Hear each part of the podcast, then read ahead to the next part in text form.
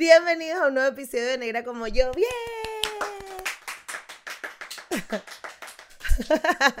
Hoy hay público en el estudio, tenemos visita, bienvenida a la visita. ¡Eh! Eh, y gracias a ustedes también por estar aquí una semana más aprendiendo, hablando de negritud, de afrolatinidad.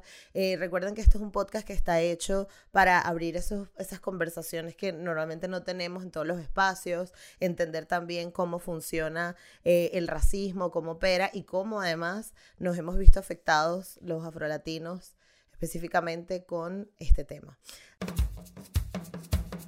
Démosle la bienvenida a la diversidad. Escuchemos las voces de los afrolatinos por el mundo y soltemos esas conductas nocivas que nos limitan como sociedad. Soy Gisette Rosas y esto es Negra como yo, el podcast. Bienvenidos todos. Hoy tenemos una entrevista súper especial con Nicolás González el Golbe. ¡Bien! Me encanta. Aplausos. No, pero este, y de verdad me tiene muy emocionada porque esta es una de las entrevistas que también hicimos hace mucho, mucho tiempo. Eh, en ese momento cuando yo estaba, graba, graba, graba entrevistas para no quedarme sin material y ahora resulta que tengo demasiado, pero todo está saliendo. Y como saben, estamos saliendo ahora cada 15 días porque, bueno, compromisos laborales de parte del equipo de este podcast, así que hemos tenido que ampliar un poco más la fecha, pero así tienen bastante tiempo para ver este y los otros episodios que hemos grabado, tienen tiempo para poder vacilarse las cosas que estamos haciendo también por las redes sociales, etcétera, así que gracias por estar aquí. Em, nada, em, la historia del Goldblum es bien particular porque además nosotros nos conocimos también por las redes sociales, pero él como que se acercó a mí y me dijo como que a mí me interesa tener estas conversaciones y hablar de, mi historia. Y creo que es, uno de los diseñadores más talentosos que conozco, es un ser humano increíble y, y, ahora es uno de mis panas y uno de mis amigos y amigo de la casa. Así que yo estoy muy feliz de que puedan conocer su historia, entender mejor cómo, cómo también los, los venezolanos que hemos emigrado nos ha tocado encontrarnos con situaciones a las que no estábamos acostumbrados en nuestro país a tener conversaciones nuevas, a abrir nuestra mente, a expandirnos. Bueno, es parte de, lo que tiene este proceso de migración masiva que hemos vivido los venezolanos. Pero además, en este episodio no hablaremos de eso, sino que también hablaremos de salud mental y de cómo la negritud y el racismo influye en los hombres negros. Así que quédate y no te despegues porque te va a encantar esta entrevista con Nico El Goldblum. Eh, y en tu caso, ¿cómo fue esa historia? ¿O en qué momento te diste cuenta de que eras negro? A mis 30 años. cuando yo migro de Venezuela. Porque, ¿sabes? O sea, yo en mi colegio yo estudio con Douglas. Claro. O sea, yo al lado de Douglas, yo no soy el negro. Tú no eras el negro, correcto. Yo era blanco. A mí la gente me decía, pero qué negro vas a estar siendo tú si tú eres blanco, mírate la piel. Cuando llego a Chile, que es medio, ¿qué pasó negro? Y fue como, oh shit, aquí sí soy negro. Exacto.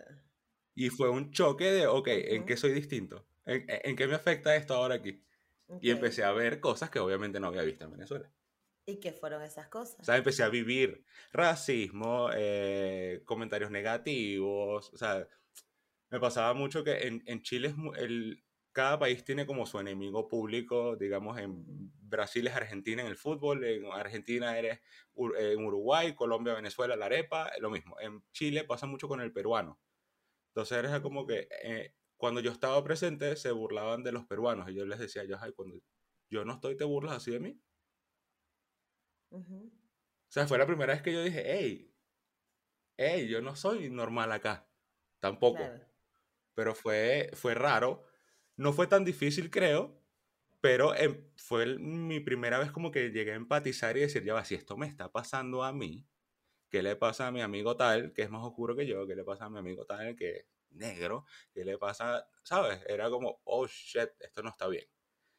Y eso llevó a consecuencias. Yo me deprimí y tuve ansiedad en Chile por eso. Porque yo sabía que yo no iba a lograr más de lo que estaba logrando porque no era de ahí. Ok. Entonces ahí empiezas a asumir cosas que quizás no te daba chance de pensar antes. Claro, y de esa parte, porque no sé si te pasó, pero cuando uno como que cae en la ficha de que, bueno, mi color de piel me condiciona para tal o cual cosa, ¿no? empiezas a pensar en tu historia familiar, te diste cuenta de, de dónde empezaste a analizar eso. Total.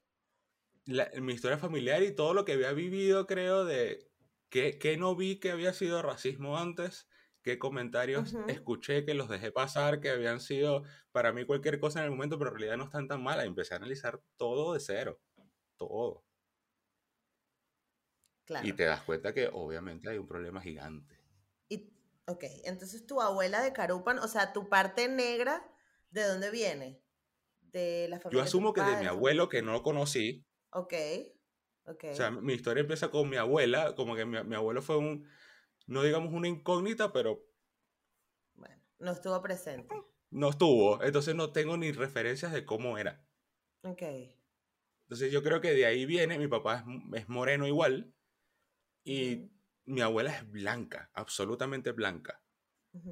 Entonces como que hay una mezcla igual en mi familia. Claro. O sea, en mi familia todos somos más o menos de este, de este mismo tono y tengo una tía que es mucho más oscura y ella es la negra de la familia. Ella es la negra de la familia, claro. Y todos somos negros. Sí. Lo que pasa Entonces como que... Sí.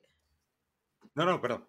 No, no, perdón, pero lo que pasa con estas conversaciones es que, y yo, y por eso por eso está la importancia de hablar de este tipo de temas, es que muchas veces es probable que si tú hubieras crecido en un hogar donde hubieras tenido una tía francesa, italiana, pero eh, no sé, de donde sea, que no hubiera sido Venezuela, hubieras estado orgulloso de eso y hubieras dicho, wow, yo vengo de aquí, mi tía holandesa, mi abuela no sé qué alemana y, y cool.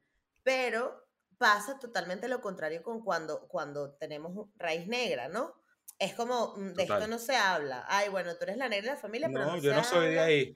Claro, o sea, hay gente que jamás se entera, por ejemplo, que tiene raíces negras porque su familia, las mujeres de su familia toda la vida se han alisado el pelo y los hombres se cortan el pelo y nadie sabe que resulta que tienes el cabello afro o que tienes el cabello rizado. Y justamente eso me lleva a, a eso. O sea, en tu caso tú ahorita estás completamente rapado, pero en algún momento viviste algo con tu pelo, o sea, qué cosas, qué cosas de tu físico te hicieron como moverte los cimientos. El cabello fue uno, pero duro. O sea, yo toda la vida he, tenido este look. Mi mamá toda la vida me ha afeitado la cabeza por lo mismo, porque tienes el pelo malo y no te puedes hacer otro corte, etcétera, etcétera. Hoy es por comodidad, porque qué fastidio tener que gastar tiempo en otra cosa cuando ya estoy acostumbrado a que estoy afeitado y salgo del baño y me voy. Eh, pero cuando empecé a ver que, ok, yo no soy tan blanco como creía que era, digamos. Ok, déjame experimentar cómo me ve la gente con mi pelo. Okay. Y ahí fue el choque. Ahí fue como que, ah, a mí me querían cuando no tenía pelo, pero ahora con pelo no me quieren. Okay, wow. O sea, ibas a entrevistas de trabajo y se te quedaban viendo el pelo. Wow. Y que lo ¿Sabes? Y mi pelo llegó a este, a, este, a este punto de afro, digamos. O sea, no era un afro. no era el mega afro. Y era que me está, mira, y tu experiencia laboral, ¿qué has hecho? Y te veían el pelo mientras tú estabas hablando. Mm". Y tú sabías que el trabajo no era tuyo. Pues. Claro, exacto. Que yo mejor me voy.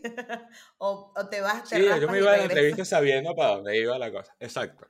Y dije, porque yo tengo que dejar de ser quien soy para poder tener un trabajo? Esto está mal. y ahí fue mi quiebre con Chile y fue como, mira, ya no puedo seguir aquí. Claro.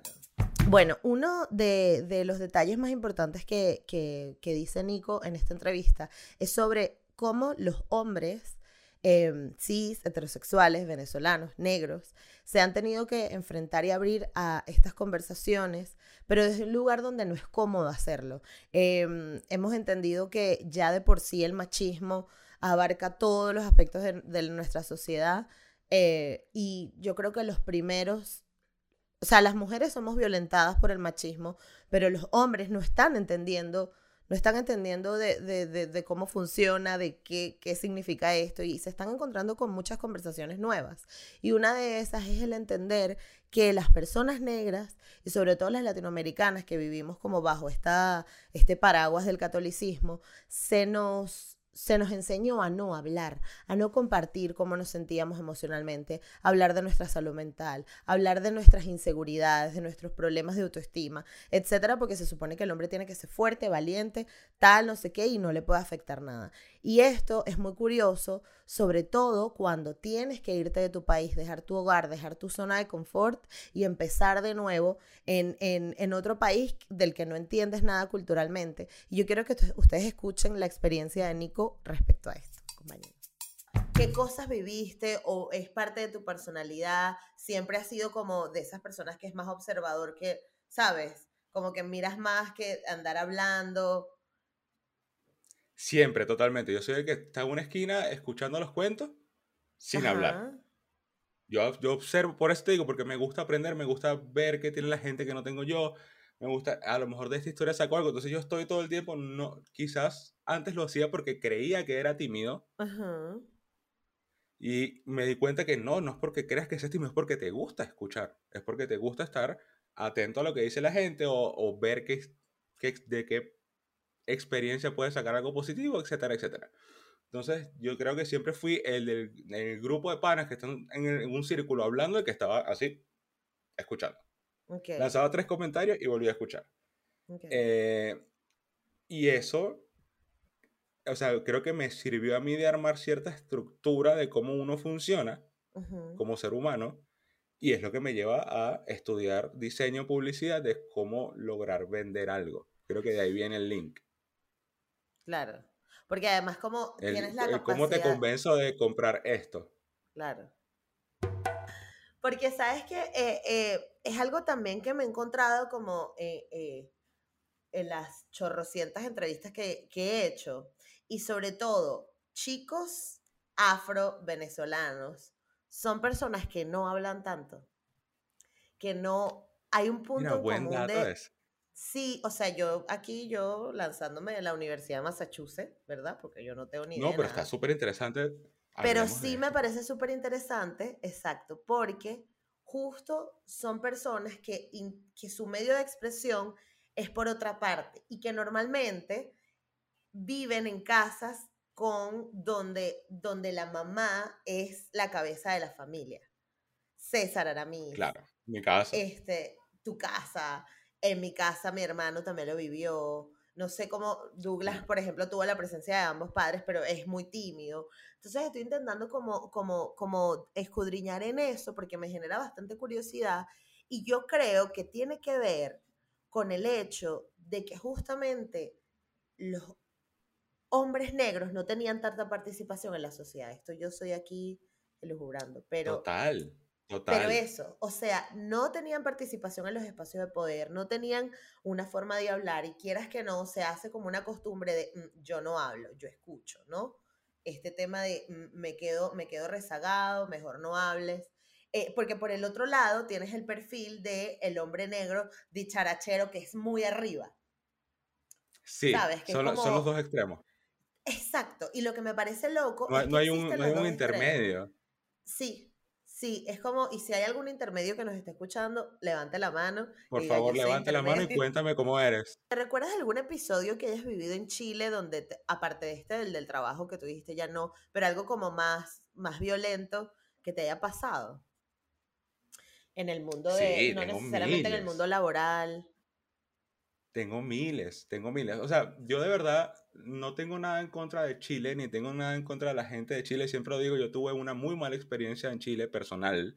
No es nada en contra del país. Hay gente que le va increíble. Tengo amigos que están, están felices. Soy yo el del problema. Ojo. Sí. Eh, o sea, yo al principio no lo veía, como te dije, quizás hubo muchas más que llegando yo en mi ignorancia e inocencia y, y, quizás hasta tú llegas a un país nuevo y dices, yo no pertenezco aquí, yo me quedo callado, yo escucho, yo hago, yo digo y hay que ir para allá, hay que ir para allá. Absolutamente. Eh, cuando me empiezo a dar cuenta, creo que una de las más fuertes que tuve fue, justo hablando de superhéroes, uno de mis jefes, el peor que tuve en Chile, llega un día a la oficina y tenía una, una, una paca de cartas de Marvel de este grosor. Ok. Ok. Éramos tres personas en la oficina. Llega y le dice a uno, toma, esta es la tuya.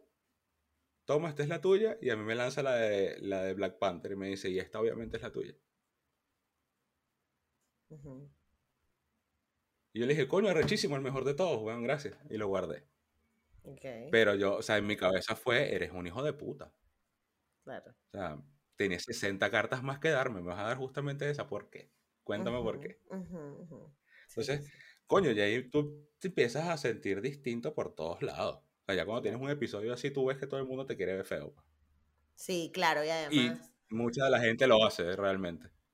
Sí, no, y que además, ¿sabes qué pasa también? Que cuando pasa yo creo que con todos estos fenómenos de que los millennials estamos intentando romper, ¿no? O la mal llamada generación Por favor, rompámonos todos. Machismo, estereotipos, eh, eh, la heteronormatividad, este, todo, porque además justo nuestra generación, nuestra generación está, o sea, nosotros nos vamos a volver locos, o sea, nosotros vamos a ser una generación Es que estamos obstinados. estamos, estamos obstinados. Porque es que desde los espacios de trabajo, desde la forma en cómo trabajas, o sea, desde la forma que, que ahorita todavía estamos peleando con ese pedo que tienes un jefe de 50 años, que él todavía cree que hay que venir a la oficina con un tacón.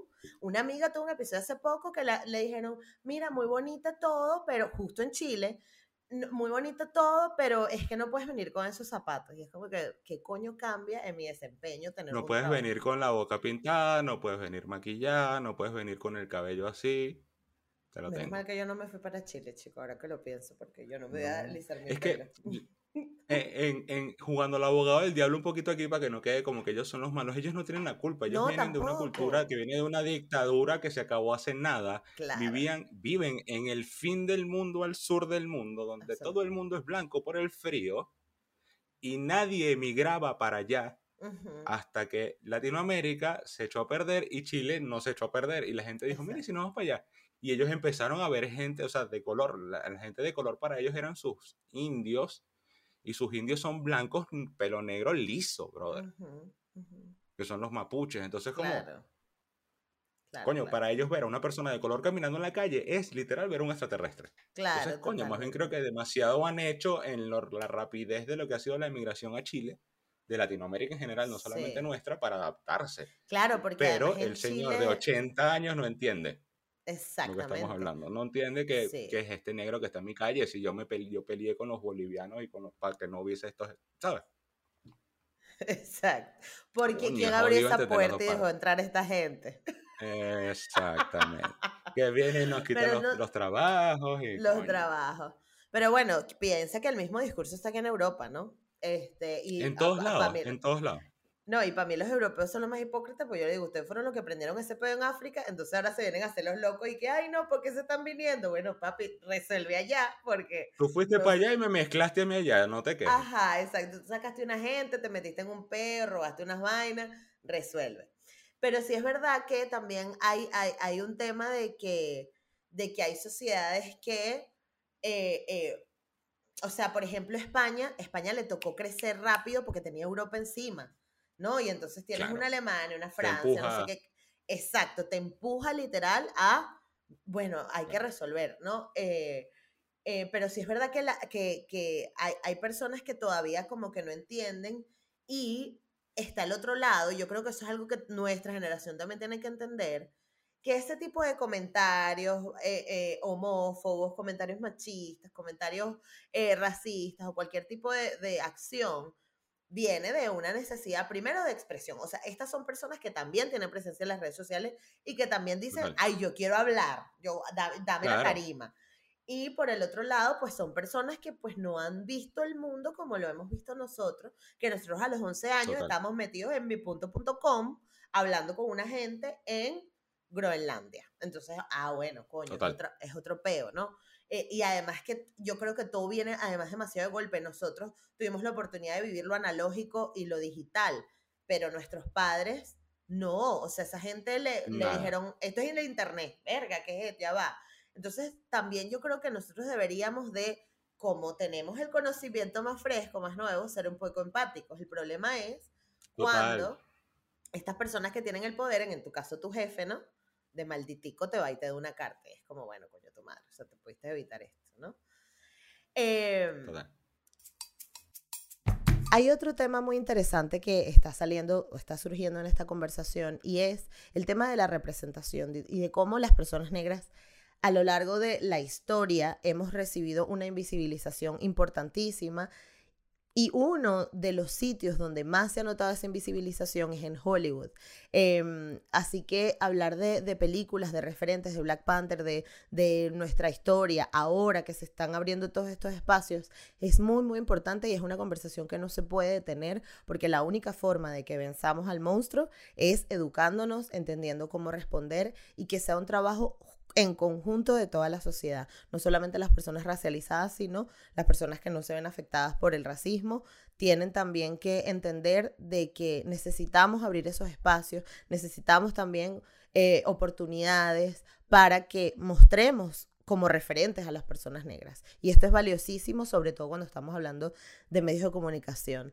Em, quiero recordarles antes de continuar con Nico que tenemos Patreon y que puedes em, acceder allí. Tenemos algunas cosas de contenido, estamos haciendo cada vez más. Por ahí puedes ver los Power Positive que estamos haciendo alrededor del mundo. Em, pues tenemos contenido especial, si quieren chatear conmigo. Y cada vez vamos a ir agregando eh, más cosas al Patreon. Pero bueno, ustedes saben que eso es un trabajo adicional y nosotras pues tenemos otras responsabilidades que son las que nos dan el dinerito para poder seguir trayendo este podcast. Pero también, aparte de estar en Patreon, estamos en Instagram, en Facebook y en Twitter, en todas las redes sociales, para que no se aparten de todo lo que estamos haciendo y estén ahí al pendiente de, pues, este podcast y este proyecto.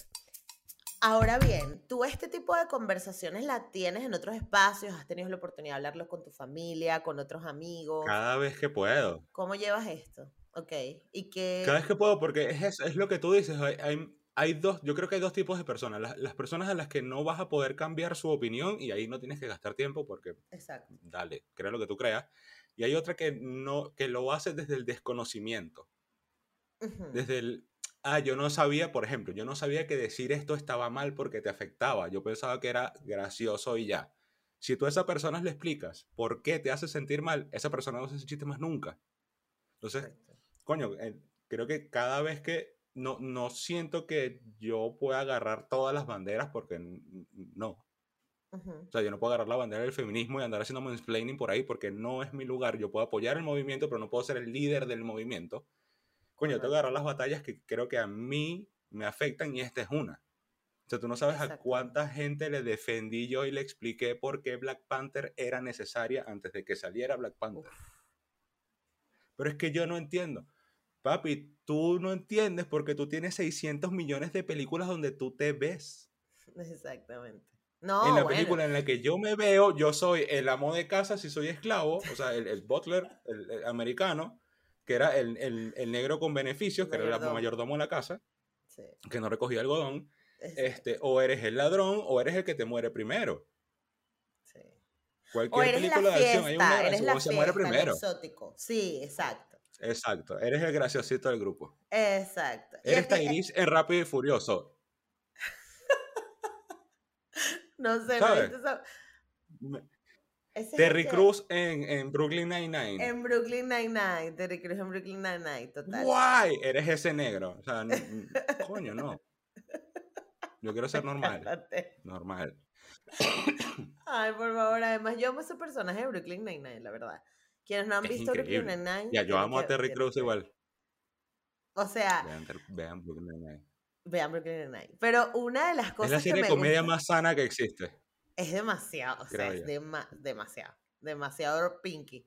Pero, es, pero a mí lo que me encanta es que con los diálogos te meten unas vainas, unos peitos que tú, qué verga. Eh, em hay, un episodio de racismo en Brooklyn Nine-Nine que lo, se lo toman bien en serio. Y el ejemplo que ponen en Brooklyn Nine-Nine para hablarte del racismo. O sea, si yo soy una persona blanca viendo ese episodio, creo que lo entiendo. Claro. Yo lo vi y dije, oh shit, que es cuando Terry está como recogiendo una mantita que se le cayó la hija, lo encuentra un policía en la calle y lo para. Y dice, ah, pero mi hija no se va a poder escapar de esto mañana, ¿sabes? Es eso. Totalmente, totalmente, totalmente. Y mira, se me paran los pelos porque además es una realidad que uno piensa que, que se está erradicando, ¿no? Porque existen eh, más conversaciones, se ven todas partes, pero es que el, el, el prejuicio sigue ahí demasiado latente. El tema de la salud mental de las personas negras también ha sido como muy tabú y es un tema que vamos a profundizar luego en un episodio. Pero cuando tú vienes al mundo con todas estas cargas, que además se, se, se te las enseñaron generación tras generación, culturalmente, a nivel mundial, todos son demasiados inputs y demasiada información que le llega a uno cuando uno está pasando por problemas de autoestima, depresión o cualquier otro, otra situación de, de salud mental. Es bastante delicado porque obviamente tu mente está viendo todo, está absorbiendo todo, está eh, eh, eh, recogiendo muchísima información y el hecho de que no tengas una salud mental estable y que además seas una persona racializada y que salgas a una sociedad que además te rechaza, es como, es bastante difícil de llevar. Es importante que se lleven este tema de la salud mental a sus casas y lo compartan con, con los demás porque a veces, sobre todo cuando son procesos depresivos, las personas suelen eh, abstraerse, ¿no? Como huir de, de, entornos que lo puedan hacer trigger o tal. Y, mm, no sé, recuerden que hay que estar ahí también, que hay que hacerle mantenimiento al cerebro, porque nuestro cuerpo no es, un, no es, un, carro, no es una máquina.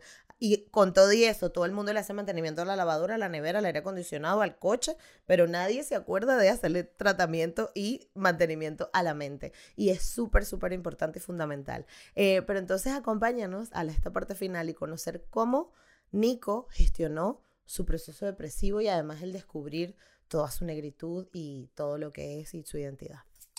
A mí los podcasts me ayudaron en un momento muy oscuro porque necesitaba comedia en mi vida, no la tenía y era, ok, yo me voy a reír el miércoles, el jueves, el viernes, el sábado, todos los días me río con algo. ¿Cómo puedo trabajar yo en esto? Y vi que había una, digamos, pata floja y era que nadie le está prestando atención a lo que es la marca de cada uno de los proyectos que están haciendo. Que tú ves afuera y tú sabes que el futuro de un podcast exitoso es sacar merch, es sacar, eh, hacer shows en vivo, hacer el libros, hacer cosas. si tú no tienes una buena marca, no puedes hacer eso, porque no empiezas de una con la buena marca. Y ahí empiezo yo a cómo aplico lo que yo sé en publicidad a esto. Ok. Y como te dije, o yo dije, yo quiero trabajar con gente que me gusta, o sea, vengo de mucho rato trabajando con, cuentas fastidiosas. Y empecé a tocarles las puertas a gente con la que yo siempre había querido trabajar. Pastor fue uno, nos reiremos fue otro, o sea, Alex en, particular fue el, a que le escribí. Y tocando las puertas fue que, mira, quiero hacer esto, ¿qué quieres hacer? Toma, y se fueron dando las cosas. Okay. Y a mí esa es una de las mayores lecciones de vida que me di yo mismo, que es, si tú hubieses intentado hacerlo antes, quizás lo hubieses hecho antes. Pero tú mismo te bloqueaste 32 años de decir, no, pero es que no te van a escuchar, pero es que no te van a ver, pero es que no eres suficiente. Y, inténtalo. Eso me han pasado cosas increíbles por haber mandado un DM que no pierdes nada en enviarlo. Absolutamente. Sí, absolutamente. además que, además que, bueno, o sea, ajá, si no te fue bien, por lo menos entendiste cómo funcionaba la vaina, ¿no? Y ya está. Y lo intentaste. Y lo intentaste, totalmente. Y algo vas a aprender. Y entonces, bueno, que desde de allá para acá, ¿cómo, ¿cómo te ha ido? Mira, yo creo que me ha ido súper bien, por lo menos no, no sé de puertas afuera, mm, te digo súper bien en cómo me siento yo con lo que hago. O sea, y aquí no te estoy hablando de que, que si funcionó, que si lo que dices tú, que soy el diseñador de tu tercera. Mira, yo no estoy consciente de eso. Yo soy un chamo que está en su casa haciendo lo que le gusta y haciéndolo con gente que le gusta, lo que hace, ¿sabes? Como, Totalmente. Eso a mí me llena mucho. O sea, estar hablando contigo que eres... me encantó eso. ya María dice que yo hago piolines para grupos de WhatsApp. Yo lo vi. Ese es mi cargo oficial. Yo lo vi, yo lo vi. Entonces, coño, yo creo que uno, una de las cosas que más me da paz es eso, es estar feliz con lo que hago, no estar haciendo algo que no quiero hacer. Eh, y lo segundo es estar rodeado de gente que está en la misma onda y eso te motiva. Absolutamente. Eso te lleva a querer más, eso te lleva a esforzarte más, a tener más ideas. Si estás rodeado de gente que no está en la misma onda que tú, muy poco probable que haya un... ¡Ah! Se me ocurrió esto. Exactamente. Porque no hay, un, no hay una fuerza que te mueva. Yo creo que me lo he pasado demasiado bien hablando contigo este, aquí provoca, sacó como un café, un ron, una cosa así, ponerse a hablar. Por favor, un café. Pero hay algo que me da curiosidad y esto lo compartes solo si quieres, pero me gustaría que hables de el proceso cuando estabas en depresión y cómo hiciste, cómo lo manejaste. Ok. Primero quiero decirle a todas las personas que estén pasando o estén sintiendo que no hagan lo que hice yo. Que yo cometí un error al no ir a terapia. ¿Por qué? Porque yo necesitaba esa victoria personal. Okay. O sea, yo necesitaba... Yo fui una persona que siempre fue sumamente insegura de sí misma. Siempre, desde que yo no quería nacer. Yo me tardé en nacer, yo nací por cesárea y no estaba seguro de si quería nacer o no, así. ese eh, punto. Hasta ese punto.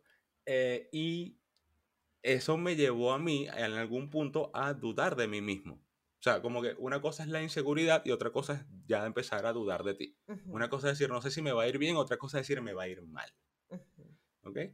Entonces, como yo venía con esa historia, en ese historial, digamos, yo dije, ok, yo necesito salir de esto yo para yo poder utilizar esto mañana en mi favor. O sea, poder decir, yo vencí una depresión solo, a mí no hay nadie que me detenga.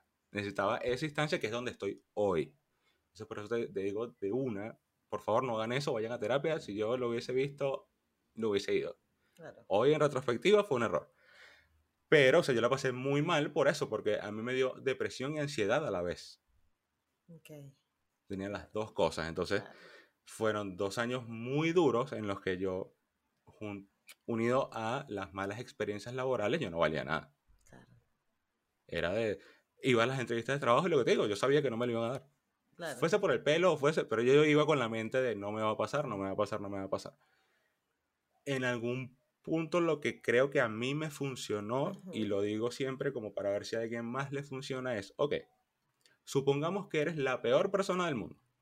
Estás en el peor momento, no sirves para nada. No hay nadie igual a ti. No puedes ser peor que nadie si no hay nadie con quien compararte. Número uno. Entonces, si tú eres una mierda de pinga, párate y sé la mejor mierda del mundo. Porque si no, ¿de qué sirve? O sea, ¿de qué sirve estar quejándote? ¿De qué sirve estar? Es que yo soy una... Ok, está bien, asúmelo entonces. Porque es eso, uno como cuando estás, cuando estás ansioso, como que sientes que puedes ver el futuro y el futuro es negativo siempre. Correcto. Mañana voy a abrir la puerta de la casa y se va a partir la llave y se me va a caer la puerta encima y cuando me vayan a venir los bomberos a rescatarlo, me va a pisar el bombero. Ese es el, escenario a la que te lleva la ansiedad. No es un, mira, a lo mejor la puerta abre quizás abre, quizás no. Entonces, si asumes de una que no todo puede estar peor, o sea, ya aquí no, hay, no tengo más nada que perder, bueno, entonces inténtalo. Intenta lo que no habías querido intentar. Intenta hacer lo que realmente habías querido hacer. Intenta decir lo que realmente habías querido decir siempre. Si querías decirle a tu mamá, mira, yo quiero que me perdones por esta cosa, ve y díselo. ¿Sabes? Como si querías correr, empieza a correr. Entonces, es muy superficial decirlo, sé que no va a ayudar a nadie escucharlo así, pero cuando estés en un momento malo, no te juzgues por ser quien eres. Eres tú y ya. Entonces, eh, a mí el, el, el, extra de la rueda de no te puedes sentir mal no me ayudaba en lo absoluto. Cuando yo dije, ok, pues, si te quieres sentir mal, te sientes mal, fue un ok. Me puedo sentir mal. ¿Qué más puedo hacer? Y listo. Eso fue como empezar a salir del hueco y es una experiencia terrible, pero a mí la ansiedad hoy me ayuda más de lo que no me ayuda. O sea, me ayuda a ver cosas que creo que a lo mejor no vería si no la tuviese. La depresión es una mierda. La depresión es una mierda. Si estás en el estado de, por favor, busca ayuda. Vas a salir de ahí mucho más rápido si buscas ayuda. Pero la ansiedad siento que la puedes, en algún punto la tienes, porque no se, no se va nunca. La aprendes a manejar y sobre una herramienta.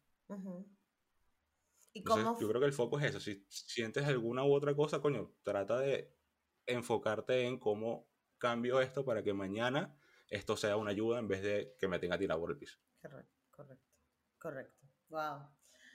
Muchísimas gracias por compartir eso, porque últimamente me ha tocado como tener que hablar un montón de la salud mental y eso es otra cosa que estamos haciendo la generación de cristal, estamos abriendo esa conversación, se está hablando. Porque Esa es mi otra bandera. Esa es tu otra bandera, me encanta, me encanta. Eh, eh, y de hecho, hay un tema muy interesante que es la salud mental de las personas negras. Eso lo toqué en un episodio que tienes de, tarea para ver también. Eh, con Anaí Padilla, que es una, Anaí Padilla es una actriz y activista afroperuana y intentó suicidarse dos veces, o sea, lo pasó súper mal. Y claro, vivía en una casa rodeada de personas negras, su entorno era completamente negro, pero ella sentía que no pertenecía y que, estaba mal. Entonces fue como una situación bien, bien interesante, eh, valga la cuña, pero sí es verdad que con ella en ese momento yo comenté de que eh, sí es verdad que otras identidades, otras etnicidades, otros colores de piel, otras personas con otras con otros issues o con otras interseccionalidades, eh, sufren, ¿no? Y tienen un sufrimiento, pero hay algo de lo que no se habla y sobre todo suele verse más comúnmente en las comunidades negras, y es que no se habla de la salud mental, porque no, yo soy fuerte, yo puedo, yo tiro para adelante, claro que sí, yo salgo aquí, por favor, no jodas, claro que sí, y es algo importante y que se tiene que hablar. Pero de verdad, muchísimas gracias, Nico, por, por acompañarme hoy, eh, por escribirme también y por hablar de estas cosas. Em, y nada, no sé si quieres decir algo, dónde la gente te puede encontrar, qué cosas estás haciendo, mm, no sé. Ok. Eh, primero que nada, gracias a ti por invitarme. Me parece increíble y necesario lo que estás haciendo. Eh, yo lo hago en mi casa, lo hago con la gente que conozco, pero no masifico la información y es necesario que esto le llegue a más gente y que más gente entienda que no nos estamos quejando porque nos da la gana. Que no es, ay, un día nos paramos y porque estamos en el 2021 nos decidimos quejar de que, ay, nos ve feo, papi, nos ve feo y se siente chimbo. Tú no lo sientes, pero nosotros sí. Entonces es importante que se hable. Eh, me pueden encontrar en arroba el Goldblum por todas las redes, la misma, el mismo usuario, eh, siempre la orden. Y eso, cuídense mucho, cuídense mucho su salud mental y está bien ser quien eres, no quieran ser alguien más. Inspírense en otra gente para hacer otra versión de ustedes, pero no quieran copiarse de lo que quiera hacer el otro. ¿Sabes eso? Imagínate que Messi dijera, yo quiero ser cristiano, y Cristiano dijera, yo quiero ser Messi. Sí, me encanta la, la, no metáfora Yo quiero que... se viene un podcast por ahí que se llama Te lo explico con fútbol. Uh, También, quizás, quizás. Quizás. Me gusta. Porque es eso, es como puedes hablar de todo mediante ejemplos. Y para mí lo que se me da fácil es el fútbol. Pues, entonces, Qué guay. Y es eso, traten de ser ustedes, no sean la mejor versión que pueden de ustedes. Okay. Y bueno, muchísimas gracias por acompañarme una semana más, un episodio más. Ya vamos por 138 episodios y, yo estoy sumamente agradecida de que estén aquí. Eh, ya dije en las redes sociales, ya ustedes saben, recuerda suscribirte, darle like, comentar, compartir. Es la única forma de que la comunidad crezca, de que el mensaje llegue a muchas partes. Y nada, gracias a ustedes una vez más por estar aquí. Nos vemos en el próximo episodio. Chao. ¡Eh!